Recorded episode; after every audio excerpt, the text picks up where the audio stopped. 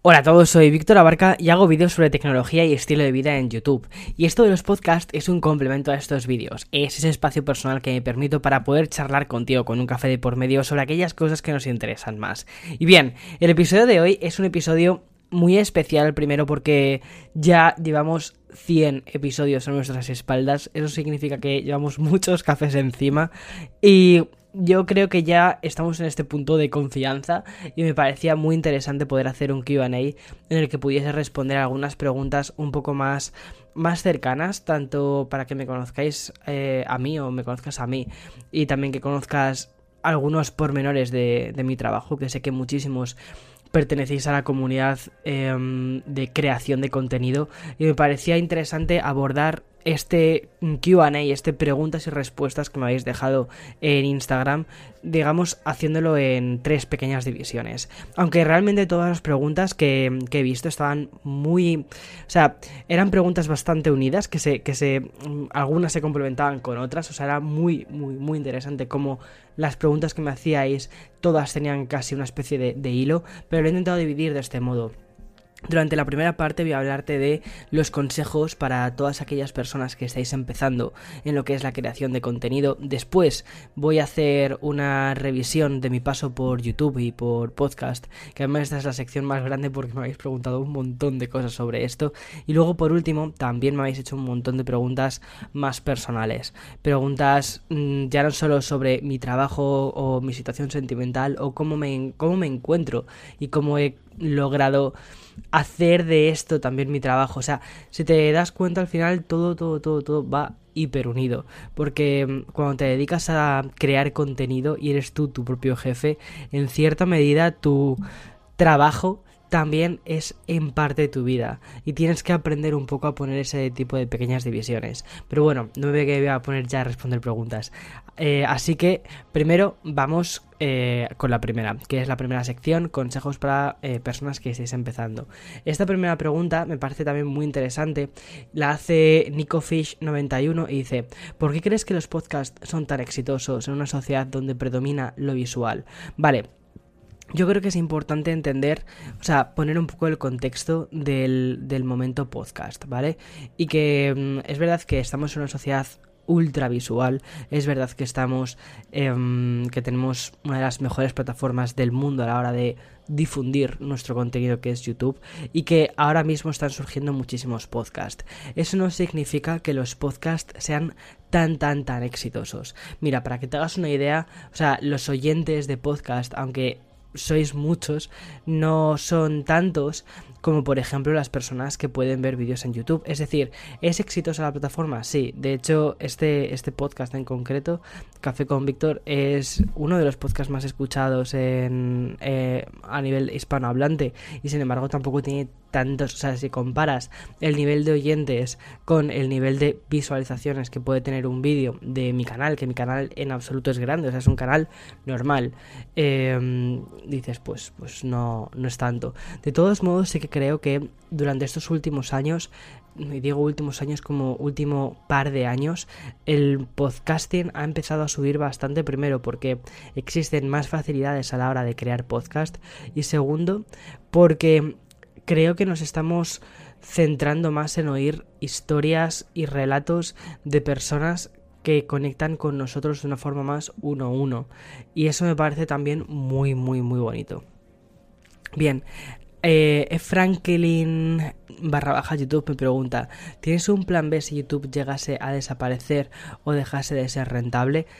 Antes de dedicarme a todo esto del podcasting o de YouTube, de lo que es la creación de contenido, me dedicaba a, o sea, yo estudié en publicidad y relaciones públicas, mi carrera la enfoqué en el marketing y mm, es decir, al final yo creo que podría perfectamente volver a recolocarme en el mundo del marketing si todo fuese mal. Digamos, ese era un poco mi plan B. Es decir, cuando empecé todo esto, que después también te hablaré un poquito de ello, cuando empecé todo esto hace ya unos cuantos años, em, mi plan B era ese, mi plan B era si esto no funciona, ¿qué es lo que puedo hacer? Pues qué es lo que he hecho toda mi vida crear campañas, crear anuncios, pues ya está.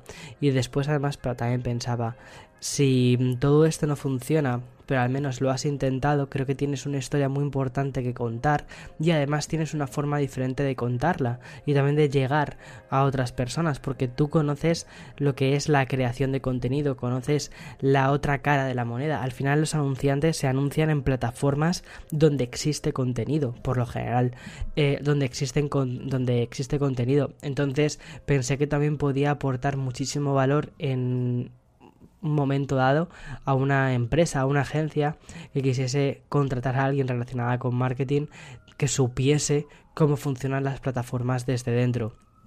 De hecho, bueno, el canal ha ido bastante bien. A día de hoy, pues estoy muy contento. Entonces no he tenido que utilizar esta especie de plan B. Pero para mí siempre ha estado ese plan B como algo presente. O mejor dicho, siempre no. Pero sí que ha estado en ese momento de mi historia, sí que ha estado presente.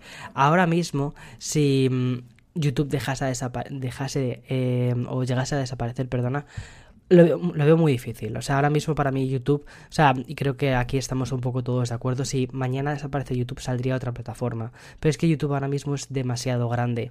Es em, una plataforma ya equivalente a lo que es la televisión. Decimos YouTube como si fuese una plataforma única, pero es que yo creo que YouTube podríamos compararlo como televisión. ¿Qué pasaría si la televisión como tal desapareciese? No nos planteamos que la televisión como tal, como formato, desaparezca. Pues lo mismo un poco YouTube. YouTube quizás como empresa puede pasar por diferentes manos, pero como tal, como plataforma, dudo mucho que vaya a desaparecer principalmente por eso, porque ya hemos asimilado que la forma de ver vídeos en internet es o al menos vídeos con una cara con una cierta característica, vídeos que son creados por personas algo más amateur, aunque cada vez hay producciones más grandes, pero vamos, que no hay estudios de Hollywood detrás, ¿vale? Es a, es a, lo que me refiero, es YouTube.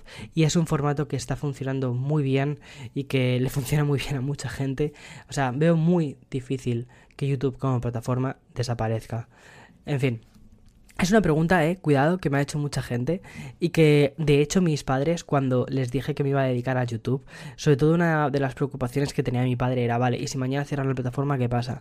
Y le dije, a ver, papá, lleva 10 años esta plataforma funcionando, eh, es probable, o sea, puede, puede llegar a cerrar, sí, pero es que ahora mismo es como decir que mm, pueda cerrar, no sé, a, a, una plataforma extremadamente grande. Es que ni siquiera, ni siquiera ya es un medio, no es como si, por ejemplo, dices una cabecera de un periódico, o sea, tú piensas en, los periódicos que, puedas leer o que tengas en mente. Al final los periódicos un poco son como son cabeceras, ¿vale? Y un periódico podría llegar a, dejar de funcionar porque, mm, bueno, existen, o sea, hay muchísimos problemas y más ahora, sobre todo económicos, de viabilidad, de, pagar eh, la publicidad que pueden llevar estos periódicos. Pero YouTube como tal ahora mismo es como si pensases que la prensa escrita podría llegar a desaparecer. Es algo tan grande como eso, porque dentro de YouTube como plataforma, como formato casi, existen muchas cabeceras más pequeñas, existen que al final son canales gigantes, monumentalmente grandes, pero bueno, no sé si me estoy explicando bien. vale. Y la siguiente pregunta de Verde Manzano, ya para concluir el bloque de consejos para personas que estáis empezando, que luego muchos de o sea, muchas preguntas que me hacéis sobre mi paso por YouTube y podcast realmente podrían también haber ido en esta sección. Lo que pasa que creo que son preguntas un poquito más personales sobre mi visión particular. Entonces, por eso he decidido hacerlo en otro bloque, pero están muy mezclados, ¿vale? Vale, Verde Manzano me pregunta, ¿cómo no hacerle caso a los haters cuando recién estás empezando? A ver, verde manzano, yo creo que lo importante es eh, a ver, siempre te van a afectar los comentarios. Si eres, depende mucho del tipo de persona que seas, ¿vale? Yo soy una persona bastante sensible y a mí, por ejemplo, los comentarios negativos me afectan. Aunque siempre intento decir, va, no me afectan y no sé qué. Em, un comentario negativo que sabe dónde tiene que dar o que mm, está más o menos acertado, de verdad hace, hace daño. Entonces, creo que ya estés empezando o ya estés en un canal crecido, con una plataforma crecida, si llegas a recibir un mensaje complicado, o sea, o, que da en un punto en el que te sientes sensible, te va a hacer daño. Lo importante yo creo es que vayas construyendo poco a poco una especie de armadura respecto a ese tipo de comentarios y que sepas y que esto lo tengas muy, muy, muy en cuenta, que los haters, el concepto de hater en general, eh, existe, Porque la gente que escribe esos comentarios es cobarde, es muy cobarde, porque esos comentarios probablemente no te los dirían en la vida real. Y es muy fácil Em, estar detrás de, un, de una foto de perfil falsa, de un dibujito falso, de un, dibujito de manga y ponerle un, por ejemplo, ¿vale? Y ponerle un, em, ponerte un nickname y escribir cualquier mensaje para intentar derribar a otra persona. Sin embargo, estas personas que existen y están detrás, están detrás de un cristal, probablemente no tengan el coraje de decirte lo que te están diciendo en la vida real en un comentario. O sea, entonces tienes que tenerlo en cuenta. O sea, esa gente, esas personas que te escriben comentarios negativos para hacerte daño, son personas cobardes. Y mm, aunque hay muchísimos, y en Twitter hay muchísimos, y en otras redes también hay muchísimos, también existen muchas formas para silenciarles y callarles. Por ejemplo, YouTube tiene una de las mejores cosas que a mí me parece que es, que es la, la parte de poner palabras ocultas, es decir, todas las palabras tipo, yo que sé, las que sea X insultos, ¿vale? No quiero que aparezcan en mi muro, no quiero ni siquiera que me lleguen a... no quiero ni que me las pidan que las filtre, no las quiero ni leer. Entonces, esa persona piensa que está escribiéndote, piensa que está insultándote, pero esas palabras nunca llegan jamás a afectarte. Entonces, ese muro para mí creo que es muy, muy, muy importante. Y luego, por ejemplo, otras plataformas como Instagram tienen diferentes eh, cosas para denunciar ese tipo de comentarios que pueden ya llegar a un punto un poquito más allá y e intentar hacerte un daño real. Después, más adelante, te voy a contar una, una anécdota que me ha pasado esta semana, que creo que además va muy, muy, muy por aquí, muy por este lado, y creo que ha sido una de las... Creo que ha sido mi primera crisis en internet que he tenido esta, esta, semana y, mm, y, me ha hecho replantearme muchas cosas. Por eso quizás hoy mi café con Víctor, aunque es un episodio muy especial, tengo esta parte también para contarte que creo que es bastante interesante. Vale, pero todo esto después de esta pequeña pausa para el sponsor. En esta segunda parte sobre la revisión de mi paso por YouTube y mm, también el podcast, hay una barbaridad de preguntas que me habéis hecho que me parecen súper bonitas, además que creo que da, o sea, creo que además el objetivo de crear una comunidad que sea súper abierta, que sea muy, muy, muy cercana, muy humana, con ese tipo de preguntas es como, sí, por aquí van las cosas y por aquí van muy bien las cosas. La primera es de mm, Kevin Raccoon que dice, ¿qué te motivó a crear este podcast? Realmente Kevin fue un poco el aburrimiento. Em, creo que he contado alguna vez esta anécdota. Yo estaba cuando, cuando me mudé a Estados Unidos con Eloy, em, yo estaba muy aburrido en Texas y buscaba, o sea, tenía tenía la necesidad de seguir hablando más en mi día a día. Yo pasaba mucho tiempo solo en el apartamento, además que estaba completamente aislado de todo, porque um, solo tenía, o sea, vivíamos en una urbanización con piscina y todo eso, pero no había gente, tampoco había gente, no, los vecinos, pues, pues, pues no, no terminé de congeniar, pues porque era, completamente nuevo y luego además la gente hace mucho, hace mucha vida en sus propias casas, y aunque iba a la piscina y todo esto, pero pasaba tantas horas solo que era bueno, a mí me encanta hablar, ¿vale? Por eso he montado mi podcast. ¿Qué te motivó a crear este podcast? Pues mira, básicamente podría resumirlo en sentirme legitimado para poder hablar durante una hora sobre aquellas cosas que me importan más. Ya está. Y poder tomarme un café con todos los que estéis escuchando ahora mi podcast, que es una pasada.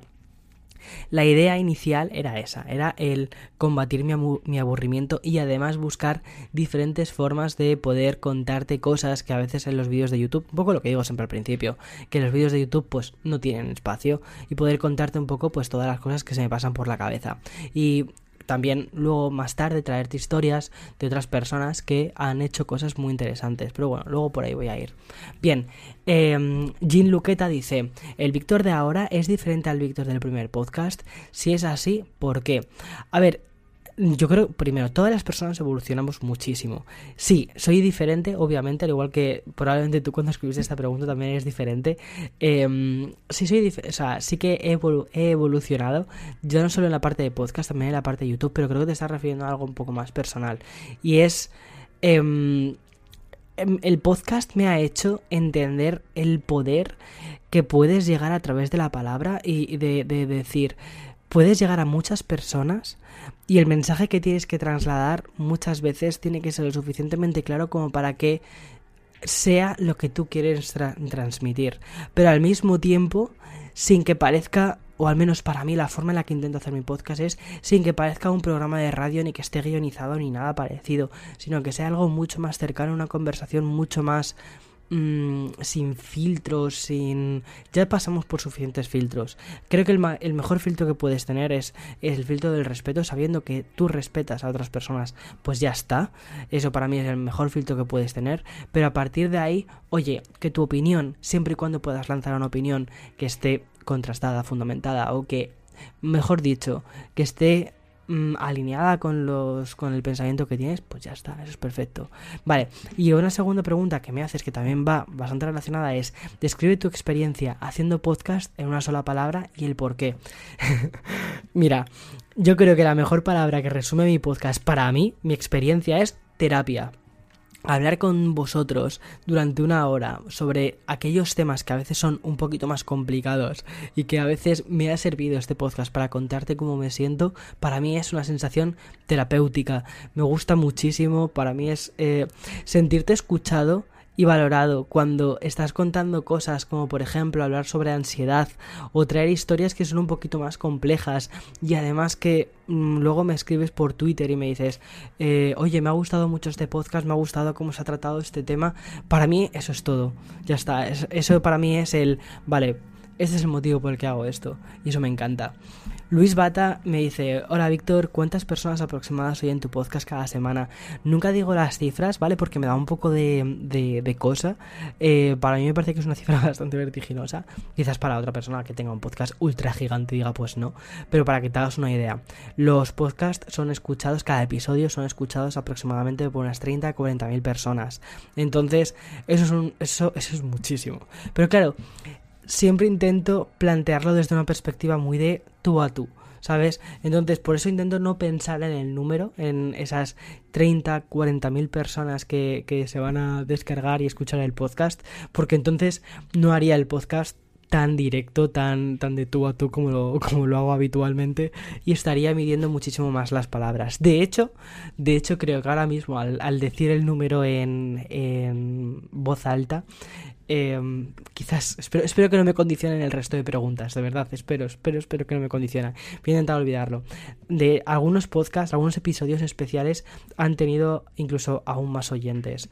Y eso es una locura. Depende mucho también si lo eh, promociona en Instagram o si no lo promociona en Instagram. Promocionarlo no puede suponer unos 10.000 más, 10.000 menos. Pero bueno, para mí no es una cosa que me afecte demasiado. Es decir, es importante que, bueno que haya números por todo el tema de los sponsors y todo esto pero para mí tampoco creas que es una cosa que me quita el sueño. O sea no. Para mí el podcast empezó siendo algo muy no sé algo muy muy real vale muy de sentarme contigo o sea algo muy real muy vamos a utilizar este tiempo de calidad y quiero que siga siéndolo así.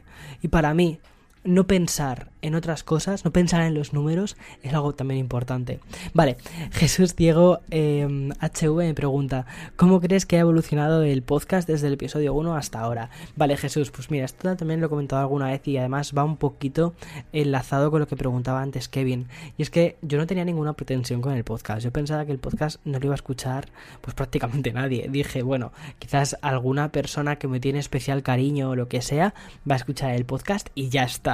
¿Vale? Entonces yo me puse a hablar, hablar, hablar ahí durante mis primeros episodios hasta que empecé a ver las cifras a las que llegábamos y que luego pues estuvo en la parte de destacados en, en, toda la parte de Apple porque era uno de los episodios era uno de los podcasts más escuchados y me pareció aquello pues de locos y cuando empecé a ver las cifras dije vale esto se nos está yendo un poquito de las manos y tal entonces decidí hacer una cosa y decidí que ya no solo quería contarte aquellas novedades sobre tecnología, porque así es como empezó un poco el podcast. Empezó, em, o sea, empecé pudiéndote contar análisis de productos de una forma mucho más pormenorizada.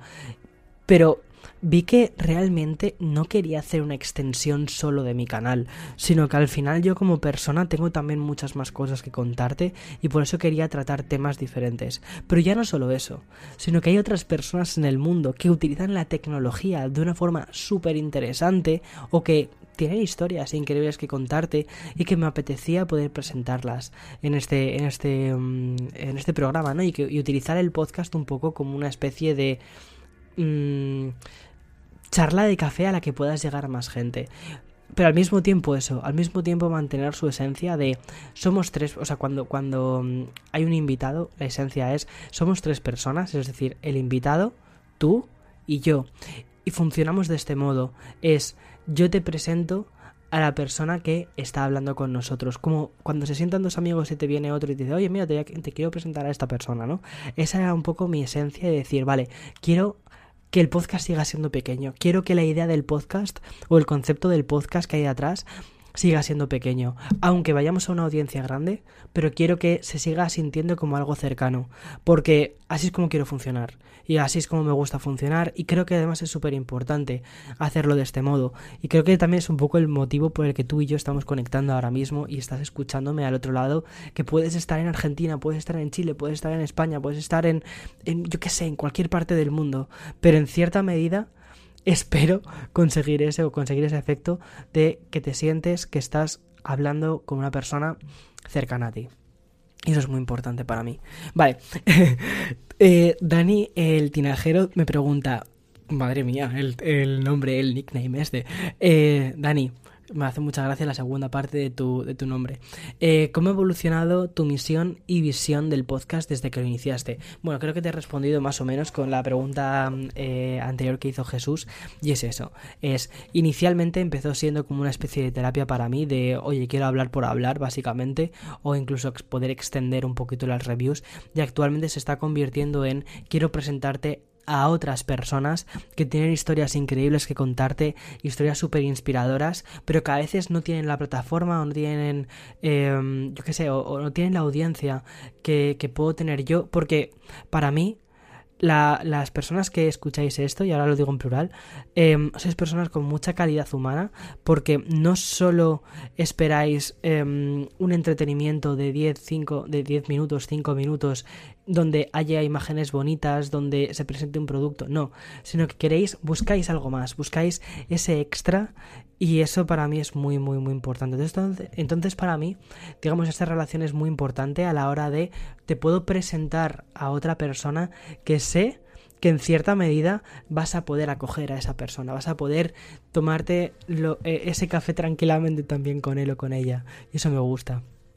Vale, la siguiente pregunta es de Eduardo Arcos, que ha estado, ha sido invitado además dos veces. Es un grandísimo amigo al que conocí en un evento de Apple y se ha convertido en una de las personas ya no solo hacia las que mirar, siempre para mí ha sido una especie de referente. Ha sido muy curioso la relación para mí con Eduardo, porque para mí ya era una persona a la que admiraba antes de conocerla y cuando eh, le conocí, por fin pude llamar a esa persona amigo y. Um, Mm, además, me ha dado muchos consejos muy buenos en diferentes momentos de mi, de mi vamos a decirlo entre, comillas, de mi carrera profesional creando contenidos. y, mm, y, nada, y me gusta mucho todo lo que, todo lo, no sé, tenerle, tenerle a, mi lado es, muy importante para mí. Bien, me pregunta Eduardo, ¿cuál ha sido el momento más duro con relación al canal de YouTube? Yo creo que el momento más duro ha sido comenzarlo. Cuando comencé mi canal, em, yo partía de un experimento anterior que era crear un contenido relacionado con videojuegos, que era una especie como de contenido de prueba que estaba haciendo. No lo considero ni siquiera mi canal de YouTube, lo considero como una especie de beta de mi canal de YouTube. Y este, este canal, aunque tenía una comunidad que bueno, estaba, estaba creciendo. No lo llamaría comunidad inicialmente. Sí que hay algunas personas que han, se han quedado y esas personas sí que obviamente son comunidad. Pero eh, en aquel momento, cuando hacía ese canal de YouTube, para mí era como una especie de experimento. Estaba experimentando con el contenido. Y cuando decidí dar el paso a profesionalizarlo y a dedicarme 100% a ello, y di el paso a, oye, voy a cambiar el contenido de esto, voy a dejar de hablar de videojuegos y voy primero a hablarte de mi vida, porque de hecho el canal lo empecé con blogs. La idea era, aunque, eh, o sea, había mucho blog con tecnología incorporada. ¿Por qué? Porque primero quería hacer una presentación de mí, porque la forma que tenía de poder o sea, de cómo quería abarcar el futuro del, del canal, era, era un canal de tecnología, pero siempre con un lado de lifestyle, siempre con un lado de qué es cómo los seres humanos utilizamos la tecnología. No quería que el dispositivo quedase como si estuviese analizado en una cámara em, completamente aislada y no, no, no, no, no, no, no. Eso no es mi objetivo. Es este, este producto cómo es, cómo funciona y qué cosas se transmite a ti como ser humano, como persona. Pero para poder hacer eso tenía que presentarme primero yo como persona. Y, entonces fue el cambio que hice en, en el canal en 2017, por enero, febrero más o menos fue cuando empecé con todo esto. Y claro, inicialmente toda la comunidad, o sea, se fue. O sea, todas las personas que había en el canal anterior se fueron. Y muchos de ellos lo hicieron con mensajes de odio increíbles y lo estuve pasando muy, muy mal. Además que llegaron esos mensajes de odio en un momento bastante complicado para mí por otros motivos. Y mm, sentí que me había equivocado rotundamente. Y además que inicialmente cuando empecé con mi canal subía vídeos, le dedicaba mogollón de recursos, me dedicaba en cuerpo y alma a ello y no sentía que el canal estuviese despegando, no estaba subiendo, las views de los vídeos podían estar en torno a las mil views.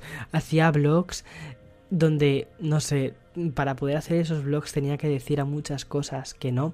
Y además en un momento de cambio tan grande en mi vida como fue 2017 en el que estaba a punto de irme a, otro país, en el que me iba a casar, en el que, o sea, pasaron tantas cosas en esos, en esos meses y al mismo tiempo intentando lanzar mi pequeño proyecto en el que no ganaba nada inicialmente. Y, y por otro lado también recibía tantísimos mensajes de mm, no lo estás haciendo bien o, o, esto no es lo que esto no es el canal inicial ciñete a hacer un vídeo sobre videojuegos que lo pasé muy mal. Entonces para mí defender esa visión que tenía sobre quiero crear un canal donde la tecnología esté al lado del ser humano para mí fue una apuesta muy arriesgada muy difícil y que me tocó simplemente o sea, fue como una pared, un muro, e irme dando cabezazos contra ese muro, hasta que pude por fin derribarlo y decir, venga, ya. Y para mí eso fue muy difícil, para mí eso fue muy difícil, la verdad. Estuve a punto de dejarlo, estuve a punto de, justo al principio estuve a punto de decir, mira, no, no merece la pena. O sea, me he equivocado. Ya está, Víctor, te has equivocado, admítelo ya está. No vales para esto. Luego además un youtuber bastante grande, con millones de suscriptores, me dejó una vez un comentario eh, por privado que me dijo algo así de, deja, deja esto que no vales para ello. Pero bueno, algún día te contaré, entre tú y yo, quién fue. Eh, pero hay mucho té. Eh, Trick and Tech me pregunta, ¿qué consideras que te ha llevado a lograr lo que has logrado en el tema de YouTube? Yo creo que ha sido básicamente un poco lo que le comentaba antes a Eduardo. El hecho de, mm, de tener una visión y defenderla. Y sobre todo también el hecho de creer que podía hacer ese canal de verdad. De decir, tengo, o sea, este canal o la, la, idea que tengo para este canal es diferente, no existe como tal. No se mezclan los blogs y la tecnología de esta forma tan, tan, tan, tan natural. Entonces, para mí la idea de crear ese canal inicialmente, sé que era un concepto diferente, sé que era un concepto muy difícil de, de poder eh, hacerlo llegar a la gente, pero sabía que era una apuesta diferente. Y para mí las apuestas diferentes son las apuestas que creo que pueden llegar a ganar. Porque mm, hablar de tecnología de una forma como se habla actualmente ya existía. Y de hecho me parecía que era un poco, pues, o sea, todo ya existe, ese mercado ya está, ya está, mm, eh, los grandes nombres ya están ahí. Entonces, pues no sé, no, no, no, me encontraba, no encontraba mi espacio en ese, en ese lugar. Entonces para mí tenía que reinventar qué es lo que quería hacer. Y ya está. Y sobre todo para mí también una cosa muy importante era, quiero crear el canal que a mí me hubiese gustado ver hace unos cuantos años. O el canal que a mí me gustaría ver actualmente. Y el canal con el que me sienta orgulloso de lo que he creado. Y de hecho, ahora una cosa que me sucede es que puedo ver los blogs de hace tiempo y sentirme orgulloso de ellos. Quizás a nivel técnico no son los mejores blogs, pero muchos de ellos me generan muchísimos recuerdos muy bonitos y considero que la historia que hay en esos vlogs es una historia bonita. Es una historia, no sé, además, eh, hace, hace poco con todo esto de la cuarentena y todo esto, estuve viendo los blogs antiguos y para mí en cierta medida me sirvió para como una microventana al mundo y al mismo tiempo pensé si esta misma sensación de ventana al mundo la han tenido otras personas que hayan estado en otras situaciones y también les haya servido como ventana al mundo, al menos, uy, va, perdona, al menos el legado correcto, o sea, este legado correcto es el que es el que quiero dejar y ya está. Vale, fotos barra baja iPhones me pregunta, ¿hace seis años te imaginabas que tu vida estaría en este punto? Pues sinceramente no, hace seis años, hace exactamente seis años, eh, mi vida era muy difícil. De hecho, una, una, de las preguntas que me hacen más adelante es sobre em, un momento bajo en mi vida y fue hace más o menos seis años. Entonces, em, no, no me imaginaba que pudiese estar aquí, que pudiese estar hablándole a una audiencia de miles de personas sobre cómo me siento y poder transmitir el mensaje que, que, yo creo que es correcto en, ahora mismo en las redes sociales, que es está bien ser como eres tú y, y si algo no existe, créalo y ya está. En fin, me pregunta eh, de Arcturo, eh, ¿te aburres haciendo esto? No.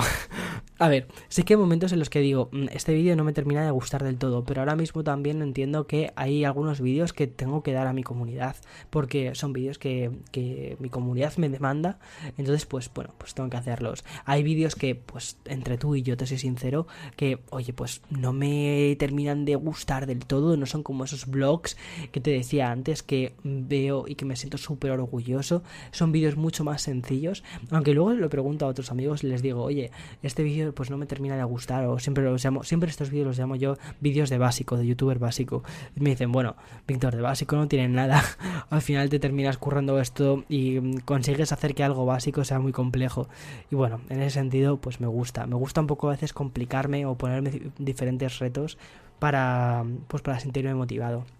De todos modos, no me siento, o sea, no me aburro por una sencilla razón, porque siempre estoy pensando qué, qué va a ser lo siguiente. Siempre estoy pensando en, no en el vídeo de esta semana, ni en el vídeo de la semana siguiente, sino en cómo voy a plantear todo esto, cómo voy a plantear todo este futuro de contenidos, de podcast, de, de un posible blog eh, escrito, de un posible blog con V, eh, volver a todo esto. Entonces, siempre estoy dándole vueltas a las cosas. Entonces, no me aburro, es que no me aburro nunca, la verdad.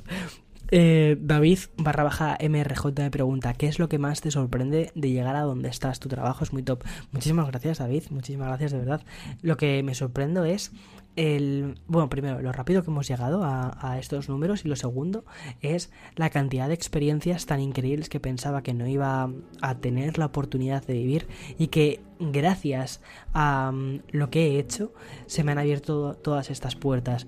Una de ellas, y si llevas tiempo en este canal eh, o en este podcast lo sabrás, que es haber asistido a los Apple Event, que para mí era como una de las de mis sueños que quería cumplir y cumplidos y otra de las cosas ha sido poder ir por ejemplo a, los Oscar haber visto cómo es un poco todo esto ese mundo tan interesante y mm, no hubiera sido posible, estoy convencido que no hubiese sido posible si no hubiese sido por lo que es la creación de, de este canal. Entonces, en ese sentido, sí, me sorprende la cantidad de puertas que se me han abierto gracias a que soy capaz de exponerme delante de la cámara y contar historias. Entonces eso, eso para mí es muy importante. Bueno, luego también tuve una oportunidad que al final no salió correctamente, que fue justo, además hace un año, hace exactamente un año, que fue cuando mm, viajé a Florida para ver el lanzamiento del, del Falcon 9 de SpaceX, que al final no pudo ser debido a que se retrasó el lanzamiento de este cohete y aunque la idea inicial era esa, era ver el lanzamiento, era ver un despegue de la NASA, que tiene que ser una barbaridad, pero no pude quedarme más tiempo debido a que dos días más tarde iba a empezar mi viaje desde Nueva York a San Diego, que es donde estoy actualmente, entonces no podía retrasarlo más. Y de hecho em, salió unos cuantos días más tarde el cohete, pero yo ya estaba em, no sé, estaba pues por el desierto de Arizona, en un, en un coche con todos los pueblos en la parte trasera. O sea, locura máxima. Vale, eh, ¿de qué manera tu crecimiento en YouTube ha afectado tanto tu vida personal como pública? Dice barra baja volate. Pues no, no, no, lo sé, o sea, no ha afectado tanto, o sea, a mi vida personal, a mi vida laboral, pues sí, es el trabajo que hago, pero para que te hagas una idea, tampoco a mi vida pública no le ha afectado en absoluto, es decir, yo sigo siendo la misma persona hace, hace tres años, sigo haciendo las mismas cosas que hace tres años y o sea, mi canal, seamos sinceros, mi canal está cerca de los 600.000, pero no soy famoso, no soy eh, Lady Gaga, ¿sabes? Que necesita tener guardaespaldas para salir a la calle, en absoluto. O sea, al final, pues, mmm, no, o sea, mi vida personal sigue siendo más o menos la misma que es eh, hace seis años y, o tres años o dos años y me gusta que sea que sea así y luego Así que, por ejemplo, una de las preguntas que me hace eh, DJ Breaksol es tu imagen pública, o sea, imagen pública, ansiedad, ¿qué tal se lleva? Sí que en algunas ocasiones, ¿vale? El, el hecho, porque esto es diferente, tu vida personal o, o, o sea, cuando tu vida personal va a la esfera pública, es decir, a la calle, para mí lo que, la calle real, es decir, física, el contacto con otros seres humanos. Ahí no, no ha cambiado. Pero mi imagen pública eso es diferente, eso es lo que tú proyectas a través de Internet, tu vida digital. Ahí, claro, ahí digamos que eh, soy un ente, un ente eh, más, ¿vale? En Internet, pero con un número de, de, personas. Entonces, sí que en algunas ocasiones he sentido bastante ansiedad a la hora de publicar ciertos contenidos. Uno de ellos fue esta semana, que publiqué un, un tweet que fue completamente mal interpretado y me ha llevado una ola de ansiedad bastante grande durante el fin de semana y me ha costado un poquito separar mi parte de dónde está mi persona digital, dónde está mi parte real y no dejes que las cosas te afecten más allá de ello. Pero después de hablar de ello, en la parte de preguntas personales, porque creo que ahí puedo desarrollarlo todo un poquito más. Aún así, sí, crear contenido al público puede generarte bastante ansiedad. Sobre todo con la parte de comentarios y sobre todo a veces, que esto es una cosa que a mí también me ha pasado bastante, eh, muchas veces la presión o la ansiedad que puedes tener es porque tú como creador te impones esa eh, ansiedad. Decir, tengo que crear estos contenidos, tengo que crear estos contenidos. Y me genera mucha ansiedad. De hecho, una cosa que le comentaba ayer a Eloy era que sentía, me sentía muy, o sea, sentía una presión en el pecho. O sea, un poquito de ansiedad. Y yo he tenido ansiedad, he tenido cuadros de ansiedad médicos, ¿vale? Entonces más o menos sé detectar cuando las cosas me están empezando a, y a torcerse un poco. Y una de las cosas que suelo hacer es hablarlo. Hablarlo sobre todo eh, porque me sirve poner un poco en contexto las cosas y ver que realmente no tengo por qué sacar tantos contenidos si no puedo llegar a ellos. Y ayer le decía que, por ejemplo, se me han acumulado varias cosas. Se me ha acumulado que he estado enfermo. Eh, después mi cumpleaños. Después que mm, tuve una pequeña recaída de, o sea, a nivel de, bueno, emocional, de que decidí darme un par de días de vacaciones.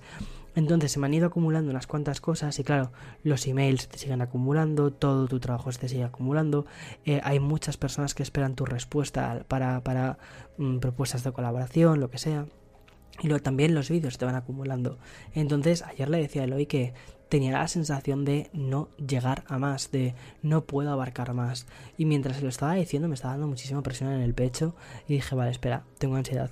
Y de hecho una cosa que me dijo Eloy fue, vale, eh, ¿qué pasa si pones todo en pause. O sea, no pasa nada. Es decir, si en lugar de hacer dos vídeos a la semana, como te lo has planteado, haces un vídeo a la semana, no pasa nada. Si en lugar de hacer mm, un vídeo a la semana, por lo que sea, esta semana no puedes hacer ningún vídeo, tampoco pasa nada. Es decir, em, no te impongas más. O sea, ya tienes mucho, ya tienes muchas cosas. Ahora mismo estamos en un punto de nuestra vida y ya no solo yo, también tú, también tus amigos, también tus personas, las personas que están alrededor tuyo. Ahora mismo estamos en un punto en el que nada, es, nada es cierto, o sea, nada está asegurado. Eh, todo está cambiando muchísimo. Tenemos una pandemia a nivel mundial que está cambiando un poco el orden mundial no nos pongamos más presión de la que ya tenemos. Yo creo que como seres humanos muchas veces nos hemos metido en esta especie de juego de ser nuestra productividad y una vez lo dije en un podcast, no somos nuestra productividad y a veces se me olvida eso, se me olvida que yo soy mucho más que crear vídeos, crear podcasts, crear, crear, crear, crear. Para mí lo más importante es existir y existiendo puedo seguir creando. Entonces aquí lo que quiero decir también es que para ti es muy importante también eso, que te plantees que eres mucho más que tu trabajo, eres mucho más que tu productividad. Vale, Pedro barra baja ZM 2005 me pregunta, ¿cuándo viste que esto de YouTube iba en serio e ibas a poder vivir de ello? Ah, ¿cuándo viste? Vale, ¿cuándo viste que esto de YouTube iba en serio e ibas a poder vivir de ello? Vale, esto me pasó más o menos en 2019 después, bueno, perdón, 2018, después del Apple Event, del primer Apple Event, para mí eso fue como una especie de reafirmación muy grande. Sin embargo, a nivel de ingresos tampoco, es decir, de el dinero que te paga YouTube por los vídeos tampoco fue tan grande, porque YouTube no paga tanto, o sea, el CPM de YouTube, los, el coste por mil visualizaciones es muy, muy, muy, muy bajo. Entonces dije, vale, para mí ha sido una reafirmación muy grande de las cosas las estás haciendo bien, este es el camino, es la, la empresa de tecnología más grande del mundo se ha fijado en ti, em, te, apoya em, y quiere que, o sea, te, ha invitado a su evento para que puedas ver los productos de primera mano, que para mí eso es, un mensaje muy bonito de mucha reafirmación. Em, entonces, vale, genial, genial, por aquí vamos bien. Sin embargo, creo que el momento así de decir, vale, empiezo a tener ya ingresos considerables, al menos para poder vivir fue el año pasado, en 2019, y sobre todo ya este año fue cuando dije, vale, ya las cosas van bien. Y para mí llegar al punto de puedo vivir de lo que hago, puedo efectivamente justificar que hago mi trabajo, ha sido algo muy, muy, muy importante. Más o menos han sido, he tardado un año y medio en poder decir puedo vivir de esto. Y em, quizás un poquito antes hubiera podido, pero bueno, yo me pongo como unas cosas porque para mí es, para mí no es sobrevivir, sino para mí es vivir bien. O sea, vivir que estés a gusto, ¿vale? Que sientas que lo que ganas eh, o sea, que el, que el, trabajo que inviertes en ello eh, te permite no preocuparte del dinero. Porque para mí es algo muy, o sea, para mí eso es algo importante, ¿vale? El no tener que preocuparte tanto de eso. El poder preocuparme de otras cosas. Quiero poder preocuparme del contenido que voy a crear. No quiero preocuparme de si este mes voy a poder pagar o no eh, una reparación del coche. Eso para mí es muy, muy, muy importante. Creo que la preocupación a mí ahora mismo a nivel creativo es eso, es ¿qué es lo siguiente? ¿Qué es lo siguiente que tienes que ofrecer a tu audiencia, a tu comunidad? ¿Qué es? Y ya está, vale. La siguiente pregunta es de Raúl.sj. ¿Crees que fue suerte o fue resultado de tu trabajo tener una comunidad tan asombrosa? Yo creo que ha sido una combinación de ambas, Raúl. Em, primero, he tenido mucha suerte de la comunidad que tengo, siendo sinceros, porque inicialmente, la, o sea, lo que le contaba un poquito antes a Eduardo, ¿no? Eh, toda la parte de los primeros suscriptores que estaban en el canal porque querían ver un contenido muy específico, todas esas personas se fueron, digamos, sus, sus mensajes súper difíciles se quedaron completamente atrás y después la comunidad que empezó a llegar, como era, como yo estaba contando, la visión de, o sea, cómo, cómo estaba viviendo, al final eh, fuisteis personas que llegabais porque mm, me considerabais una persona, ¿sabes? Es decir, no sé si me explico, es muy diferente criticar a una marca, a un producto, a un videojuego, a un... Es muy diferente todo eso a cuando estás siguiendo un canal porque lo sigues por la persona que hay detrás de ese canal. Entonces llegas a unos niveles de confianza diferentes a los que llegas con un canal donde se habla únicamente de tecnología de forma más aséptica. Entonces ahí fue cuando empecé a crear una comunidad más humana, muchísimo más cercana y mm, empecé a conocer a las personas también con sus nombres y apellidos o al menos con los avatares. Y eso para mí también fue bastante importante.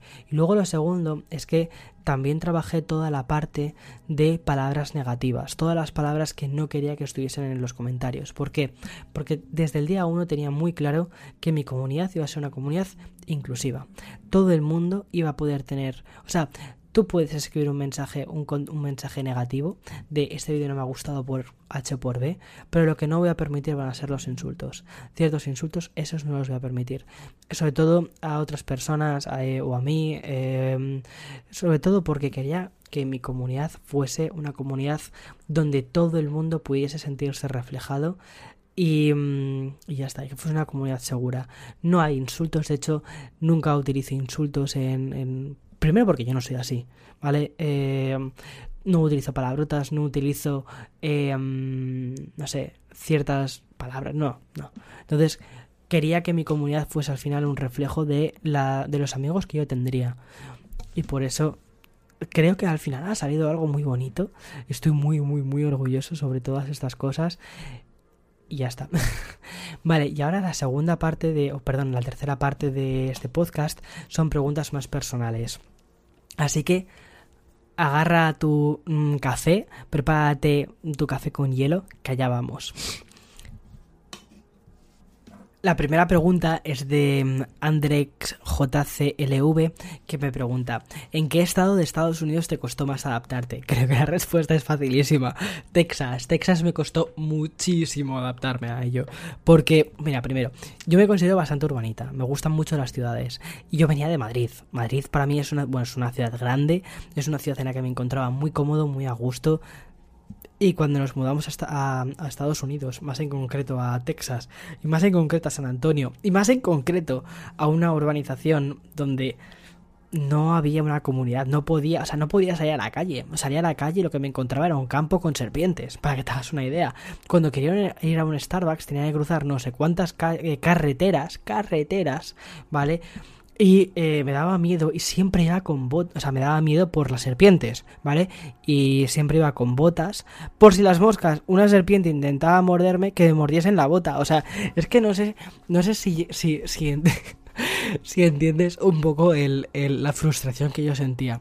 En Madrid, como mucho, ¿vale? O sea, tú puedes ir con chanclas, si quieres, porque como mucho, quizás, quizás por la noche, alguna cucaracha pero no tienes la sensación de es que me puede morder una serpiente, una serpiente venenosa, ¿sabes? No tienes esa, no tienes esa, esa especie de, de, alerta. Bueno, pues ahí sí que tenía esa, esa especie de alerta. Y, y a mí Texas me costó bastante, me costó muchísimo adaptarme a Texas. Intenté adaptarme rápido, pero a día de hoy puedo decir que ha sido probablemente mi año más difícil que he tenido jamás. La siguiente pregunta es de Fernán barra y me dice, eh, ¿qué es lo que más aprecias de tu nueva vida? La libertad. La libertad para poder crear lo que yo quiera. Al final, yo creo que una de las cosas más interesantes de todo esto es que, mm, o sea, de ser tu propio jefe, eh, y esto lo voy a decir un poco entre comillas, ¿vale? Porque eres tu propio jefe, pero al mismo tiempo tienes que responder a muchas cosas. Tienes que responder a las métricas de YouTube, tienes que responder, si tienes sponsors, a tus sponsors con métricas de audiencia, es decir, cuántas personas han visto finalmente ese vídeo. Eh, es decir, toda esa presión existe, pero realmente para mí lo más importante es crear, crear un contenido que me guste. Aunque antes te decía también que hay momentos en los que digo, guau, este vídeo es muy básico o este vídeo es no sé qué. Aún así, aunque ese vídeo sea muy básico y en algunos momentos me puede llegar a aburrir un poquito, siempre intento darle una vuelta de tuerca para decir, voy a hacerlo bien. O sea, ¿cómo, ¿cómo lo haría bien? Pues mira, esto, pues eso.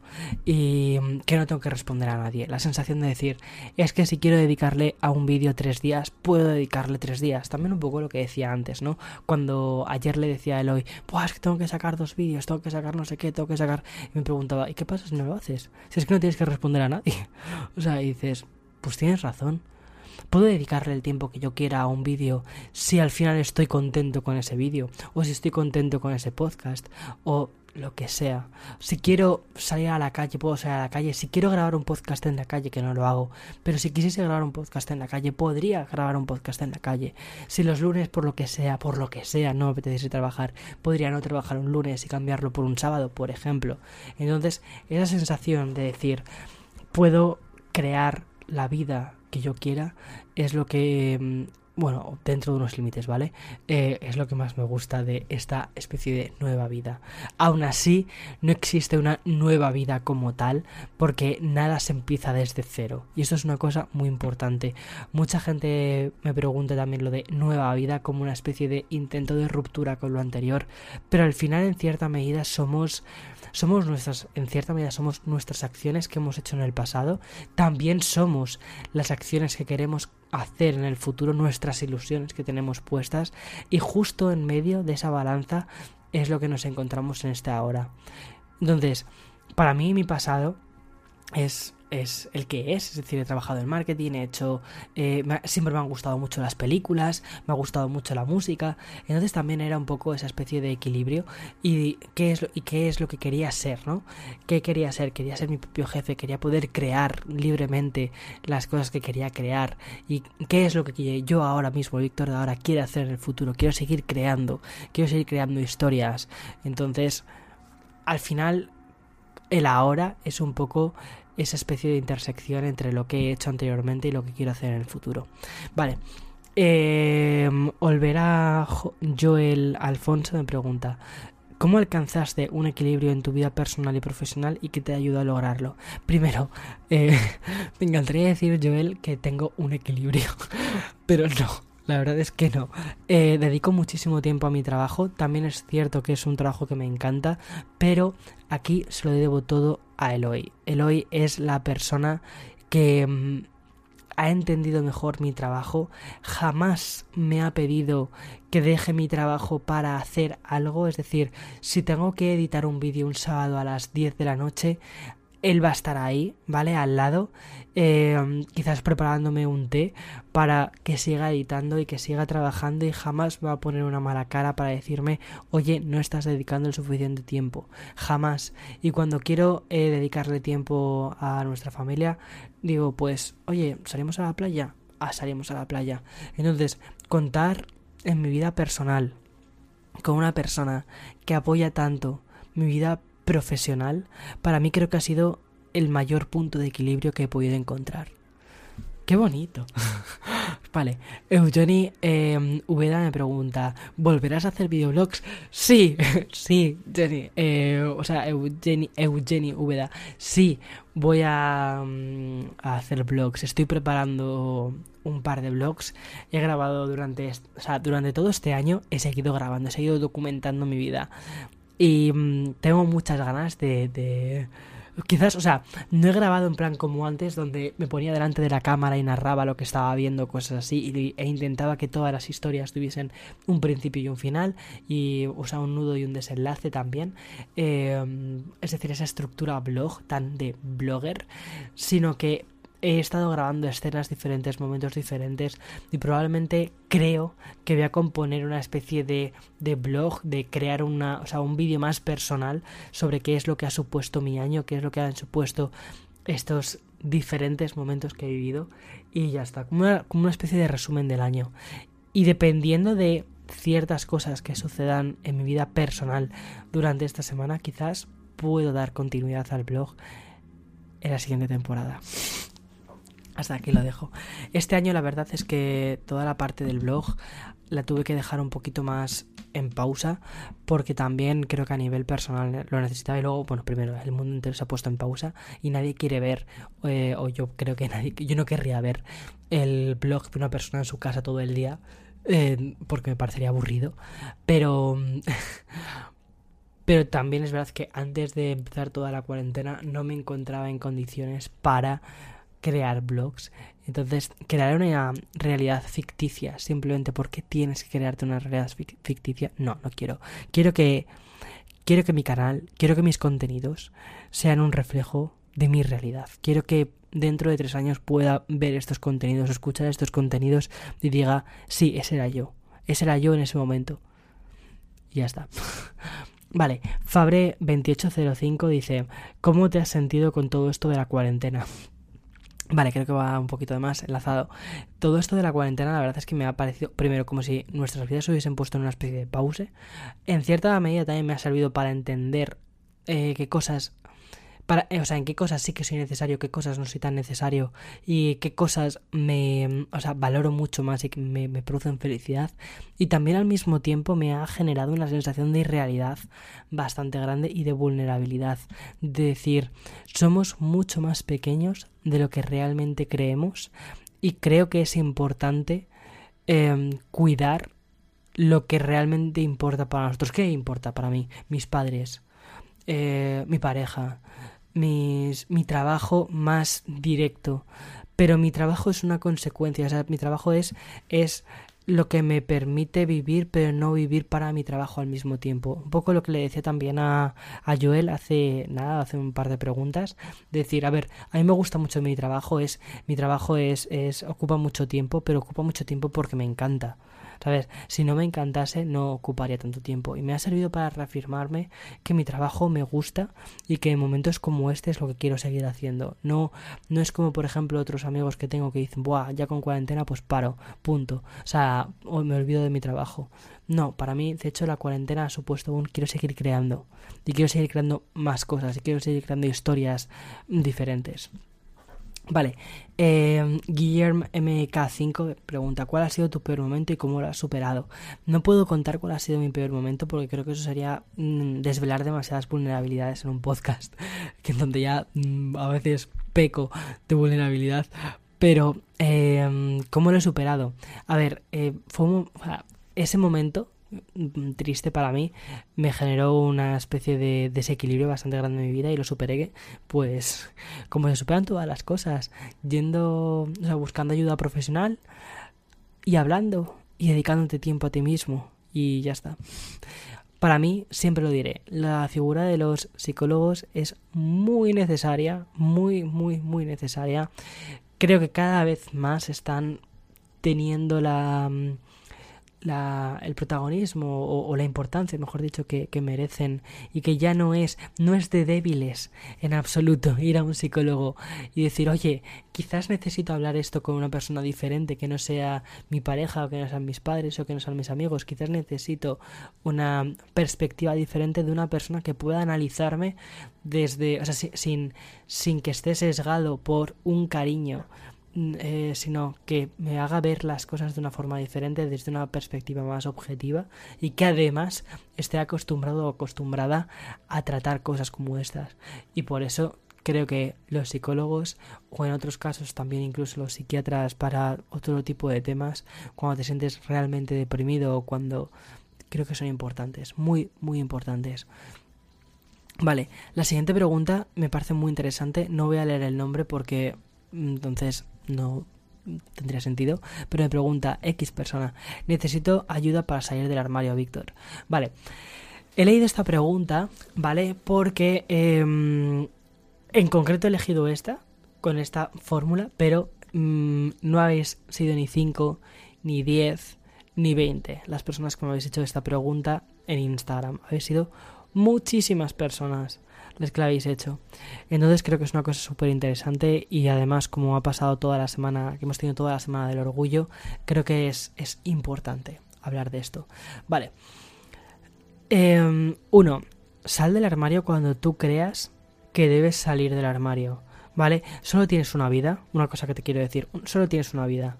No hay segundas oportunidades tu vida es tuya, la tienes que vivir tú, pero también tienes que ser responsable con cómo la quieres vivir.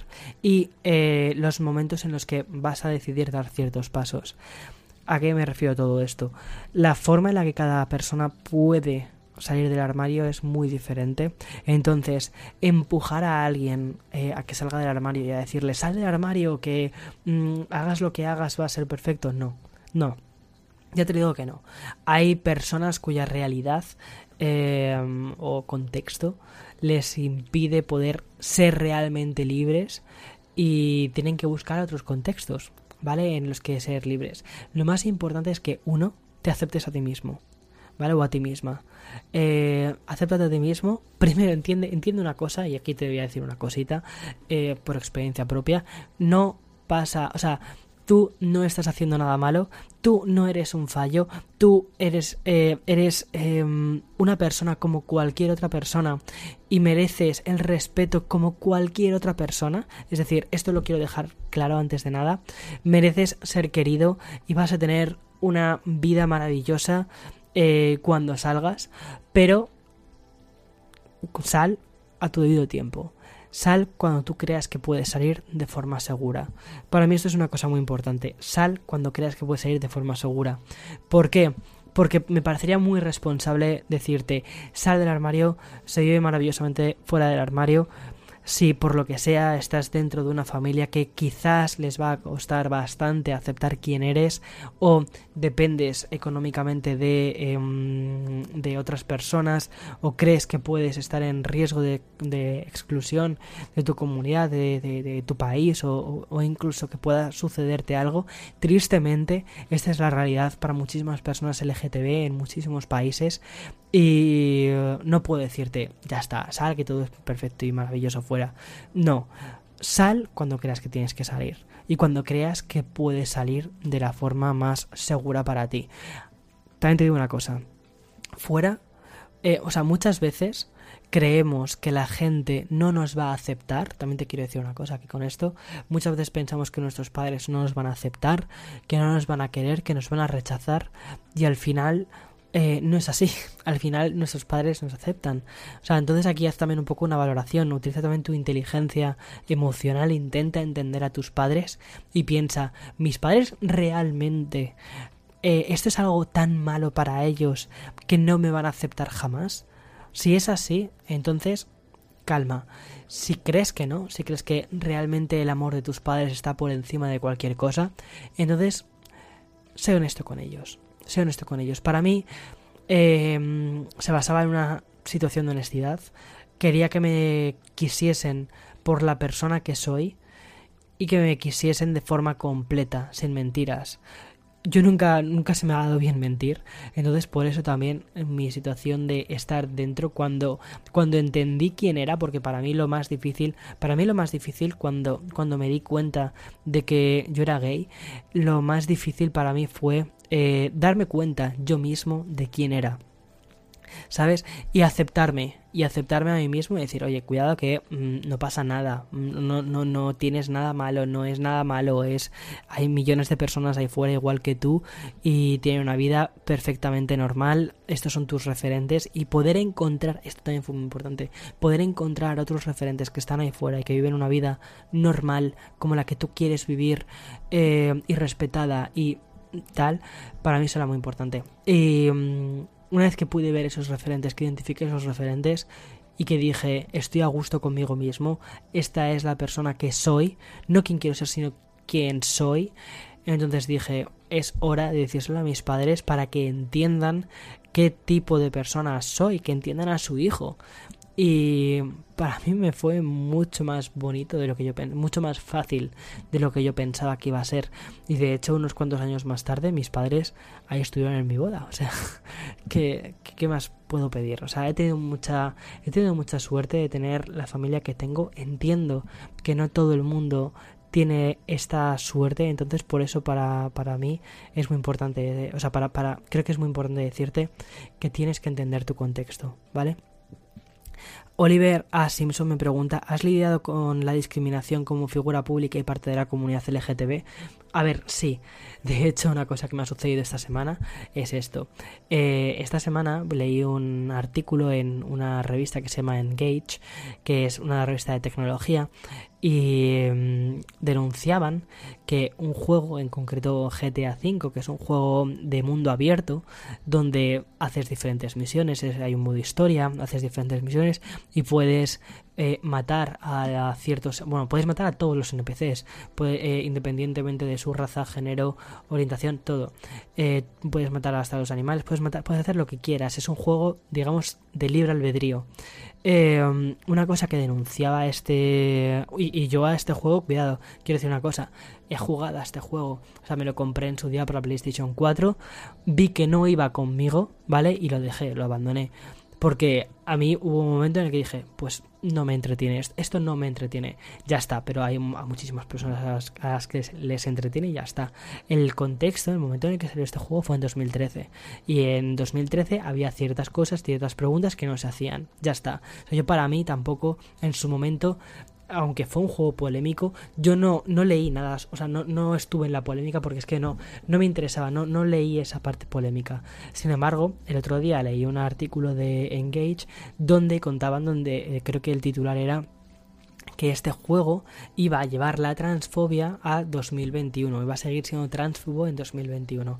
La transfobia significa, em, bueno, pues mostrar al colectivo transexual eh, de una forma negativa, ¿vale? El colectivo transexual es un colectivo que ha sufrido y sigue sufriendo a día de hoy muchísimo en muchísimas partes del mundo.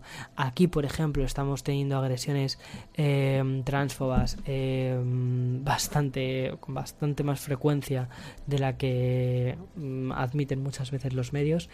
Y mm, me pareció un artículo muy interesante, porque ya no solo estaba denunciando el vas a poder asesinar a este personaje trans no por ser trans, no, cuidado, no es por ser trans, sino trans, sino que además el retrato que se hace de esta comunidad dentro de este juego es un retrato mal hecho, muy mal hecho, con unas historias lamentables, con, unas, líneas de guion lamentables y que en 2013 quizás en ese momento en el que salió había ciertas cosas pues que no se planteaban de forma pública pero que en 2020 y en 2021, cuando saldrá de nuevo este juego, sí que se plantean. Bueno, pues puse un tweet relacionado con este tema.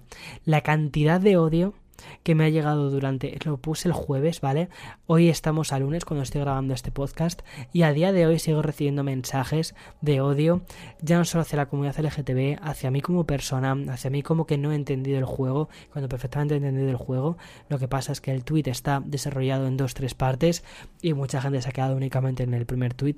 De hecho, mi tweet ha sido fotografiado y puesto en diferentes perfiles de Instagram para que me vayan a, entre comillas, linchar públicamente a mis perfiles de Instagram, que es como, mira chicos, que tengo mm, ya bastantes años, que esto me importa un carajo.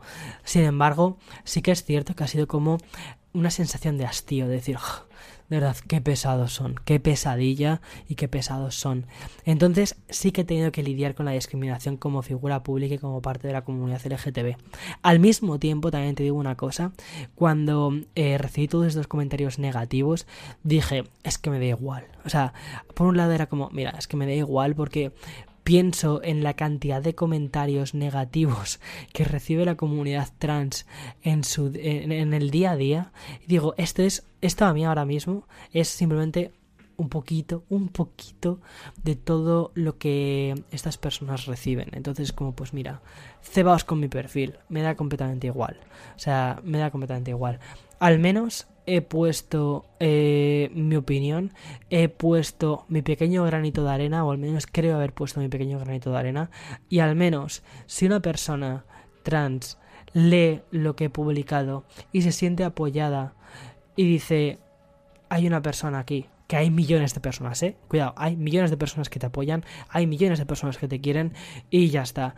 Entonces es como, aquí tienes un aliado y quiero que lo sepas. Y quiero además que sepas que también al mismo tiempo, al igual que mucha gente me ha escrito comentarios negativos, muchísima gente, muchísima más gente me ha escrito comentarios positivos diciendo ole por haber denunciado esta parte y haber difundido este, este artículo que denuncia que en 2021 se esté haciendo ese tipo de cosas. El juego en sí de verdad es lo de menos. Si el juego es lo de menos lo más importante o que, o que puedas em, agredir eh, a un NPC, a un personaje no jugable. Eso ya es lo de menos. Si, lo que importa es la historia que se cuenta detrás, la, la, repercusión que hay sobre la historia que se cuenta detrás. Y no se basa en crear una sociedad ultra purista y cosas así. No, no se trata de eso, sino se trata simplemente en que hay ciertas cosas, hay ciertas comunidades a las que se les ha agredido tanto ya en la vida real, que se les sigue agrediendo en la vida real, que agredirlos también en un videojuego es como ya está bien, ya está bien. O sea, es aburrimiento, es como, ya está bien. En fin, y aquí, por ejemplo, la siguiente pregunta de Fran Balmón me dice, ¿te sientes con responsabilidad como comunicador que eres de dar visibilidad LGTBI? Pues mira, Fran, la verdad es que no me siento responsable o sea, como tal, no creo que tenga una mm, necesidad, o sea, perdona, no creo que tenga una responsabilidad a la hora de hacer nada. Es decir, yo no he crecido como eh, en internet, ¿vale? Como este es un youtuber LGTB, no, en absoluto. Es decir, yo he contado mi historia, he mostrado mi vida de la forma mm, sin etiquetas, es decir, he vivido mi vida de la forma más real posible y para mí mi vida está, está, es vivirla sin etiquetas, sin condicionantes. Eh, he hablado de tecnología sin hacer alusiones a absolutamente nada. Entonces, para mí, em, no tengo, digamos, una responsabilidad en cuanto a em, la comunidad LGTB. Sin embargo, otra cosa es que yo decido en muchos momentos dar visibilidad a ciertas cosas. O sea, no me siento obligado, o sea, no me siento responsable en este sentido, que creo que es un poco la... O sea, no me siento obligado, no creo que tenga una obligación externa de hacer nada. Sin embargo, sí que Em, no es que me obligue, pero sí que tengo una sensibilidad especial a la hora de tratar ciertos temas y me apetece que muchas veces eh, haya ciertos temas que sí que se conozcan o que sí que se puedan entender o dar visibilidad a diferentes voces que muchas veces son más están acalladas o están apagadas y ya está. Simplemente no tanto por responsabilidad externa, sino por una responsabilidad conmigo mismo una responsabilidad moral de soy quien soy y quiero hacer que mm, ya no es solo la comunidad LGTB, sino quiero aportar mi granito a la, a la humanidad eh, para crear algo mucho más responsable. Porque ya no es, o sea, para mí los derechos LGTB o hablar de las cosas LGTB no es solo hablar de las cosas LGTB, es hablar de los derechos humanos, de todos los humanos. ¿Vale? Y mm, yo creo en, una, en un futuro en el que todos los humanos nos sentimos parte del futuro, nos sentimos que tenemos opciones, que podemos mirar hacia el futuro y lo miramos con, con unos ojos brillantes, con unos ojos donde hay esperanza, donde hay ilusión. Y mm, eso se consigue haciendo partícipes a todos en ese futuro todas las minorías, todas las minorías crean diversidad. Hay un, eh, mira, hay un anuncio de Apple, y ya para mm, ir concluyendo esta parte, hay un anuncio de Apple que es precioso, que es un anuncio sobre diversidad en el que básicamente dicen lo importante que es la diversidad. Y em, la diversidad LGTB es una parte más de la diversidad, ¿vale? Es una, eh, además ellos lo tratan también como una parte más. También está la diversidad racial, em, la diversidad, por ejemplo, también de otras personas que tienen, em, pues yo que sé, una persona pues que pueda, por ejemplo, ser ciega, eh, puede ayudar a crear un futuro, a crear productos en un futuro eh, que ayuden a otras personas como él o como ella a estar más integrados dentro de la sociedad, a poder trabajar, a poder dar respuestas al mundo de una forma diferente y que todos, ciegos o no, nos eh, sintamos beneficiados de eso. O sea, crear una sociedad donde la diversidad sea aplaudida, no es en lugar de ser apagada, donde las voces diferentes sean escuchadas, eso para mí es fundamental, independientemente de que sea el movimiento LGTB, eh, independientemente de que sea un movimiento racial, o sea, la diversidad siempre, siempre, siempre tiene que ser aplaudida, porque lo contrario es mirar hacia nuestro ombligo. Y nunca nada bonito ha salido de mirar solo hacia nuestro ombligo. Vale, I am Janeth dice, ¿qué opinas sobre el ciberacoso y qué consejos les darías a las personas que lo sufren? Vale, eh, Janeth, pues justo es un poco lo que me ha sucedido esta semana, lo que te lo que estaba contando. Lo que he hecho ha sido primero decir la opinión que yo tengo sobre esto, es decir, el motivo por el que yo he publicado este tweet sigo creyendo que es legítimo porque no estoy insultando ni estoy condenando nada, o sea, no estoy condenando nada eh, que vaya en contra de mis principios, eso es súper importante. ¿Cuáles son mis principios? Mis principios son principios de diversidad, entonces eh, no está en contra de mi principio máximo que es la diversidad y sobre cómo la humanidad debe de ir avanzando hacia adelante, hacia una humanidad mucho más inclusiva. Entonces, no está en contra de mis principios. Yo no estoy haciendo nada malo. Em, entonces, yo no tengo el problema. Entonces, los comentarios negativos, las personas que escriben esos comentarios negativos son los que tienen ese problema. Y no sé si recuerdas que al principio del episodio de hoy decía que em, con el tema de los haters, siempre he visto a los haters como personas realmente... Em, o sea, cobardes. ¿Sabes? Se, se, ponen detrás de, un, de una pantalla, de un teclado, para escribir sandeces, para escribir tonterías. Una cosa diferente es un comentario negativo, ¿vale? Es decir, un comentario negativo que te puedan decir, oye, no estoy de acuerdo con esto que estás diciendo. Cuidado, eso es completamente diferente, eso es completamente aceptable y eso es diálogo, eso es dialogar, eso es hablar y eso es entender diferentes em, posturas. Y cuidado, que ha habido mucha gente que me ha dicho, oye, Víctor, pues no estoy de acuerdo con esto que estás diciendo por, por X o por Y. Y ahí he escuchado he tomado en cuenta diferentes opiniones y algunas las he aceptado y las he entendido y he dicho, bueno, es otra forma, es otra forma muy buena de verlo también, que no había caído en ello y es maravilloso ese tipo de cosas, pero luego cuando entran directamente a lo que es el acoso, que es lo que tú estás diciendo, Janet, el tema del acoso, eso ya es diferente. Y aquí el acoso es denunciable. Y mm, hay muchas herramientas y cada vez las redes sociales están entendiendo que esto es muy importante protegerlo, es muy importante proteger la salud mental de los creadores y de las personas que se están exponiendo. Y aquí hablo de los creadores como cualquier persona que escribe un tweet, cualquier persona que sube una foto a Instagram.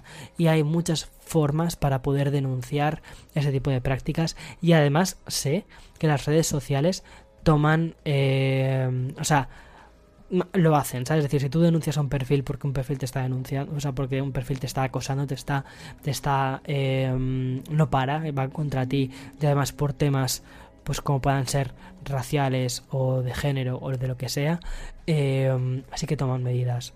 Entonces se están haciendo muchas cosas muy positivas y entre otras cosas se están haciendo cosas muy positivas porque la gente estamos denunciando, estamos diciendo ya está bien, ya está bien. El bullying del, el bully del colegio, el, el chaval, chavala que te decía eh, X o Y en el cole, no podemos seguir teniendo eso, no podemos seguir teniendo ese tipo de conductas en las redes sociales, no podemos seguir evolucionando como seres humanos con ese tipo de conductas. Ese tipo de conductas hay que pararlas y se está consiguiendo, se está consiguiendo.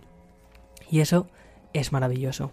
De todos modos, si ya em, tu acoso va más allá, si ves que eh, te están mm, te está afectando a tu vida personal, lo primero que te debía decir es una cosa, díselo a tus padres, díselo a tus amigos, díselo a tu pareja, díselo, o sea, dilo, hazlo público, ¿vale? Hazlo público con las personas reales que te quieren, que te aceptan. ¿Por qué? Porque una cosa muy importante es que no estás solo, no estás sola, ¿vale? Los comentarios de Internet, aunque sé que te afectan y te pueden llegar a afectar a tu vida personal, a tu vida real, em, hay muchas personas, ¿vale? Que, te, que están dispuestas a darte un abrazo real, que eso es lo que se siente como seres humanos, y a decirte, no te metas a Internet. Al menos durante unos cuantos días.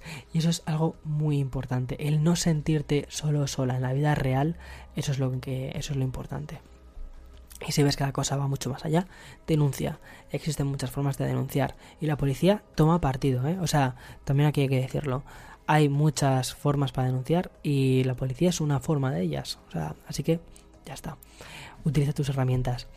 Vale, Greg Ramiruz dice, si pudieras devolverte en el tiempo, ¿qué le dirías al pequeño Víctor cuando comenzó?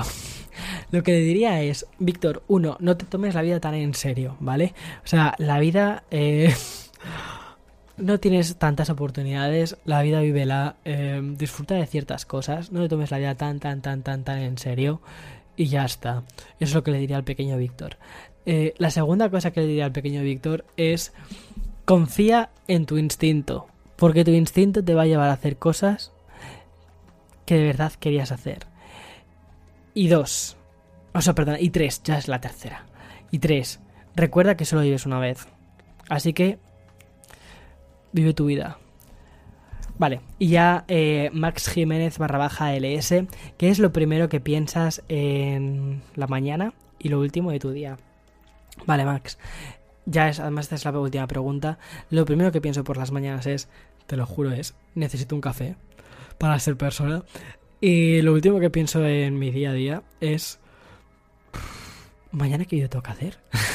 no, la verdad es que en mi día, eh, lo último que pienso en mi día, no, no, no es verdad, no es, no es eso. Pues no lo sé, sinceramente. O sea, me suelo quedar dormido en el sofá mientras veo una serie.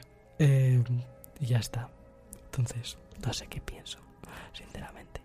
En fin, hasta aquí el episodio de hoy. Eh, espero que te haya gustado, espero que te haya servido también para conocerme a mí un poco más como persona, como ser humano que está detrás del micrófono semana tras semana. Espero también que a ti como creador de contenido te haya servido, te haya inspirado y como ser humano en el mundo te haya también inspirado a, a que cada comentario que dejas en internet es, es una es una amiguita que dejas en el camino también, que puede hacer muy feliz a una persona o puede molestar a una persona. Yo creo que sería muy bonito que fuésemos creando un futuro en el que todas las personas se sientan incluidas, se sientan apoyadas. Y ya está. Hasta aquí el episodio de hoy. Espero que te haya gustado mucho, de verdad. Espero que hayas disfrutado. Yo lo he disfrutado muchísimo. Es un episodio bastante más largo de lo habitual. Pero creo que lo merecía. Lo hemos conseguido. Hemos llegado a los 100 episodios. No lo consiguen todos los podcasts y muchísimo menos consiguen tener esta comunidad tan bonita que hemos creado. Así que gracias, gracias de verdad. Si has llegado hasta aquí, déjame un mensaje en Twitter, en Instagram, donde quieras. Y a por los 100 siguientes. A por los 100 siguientes. Let's do it.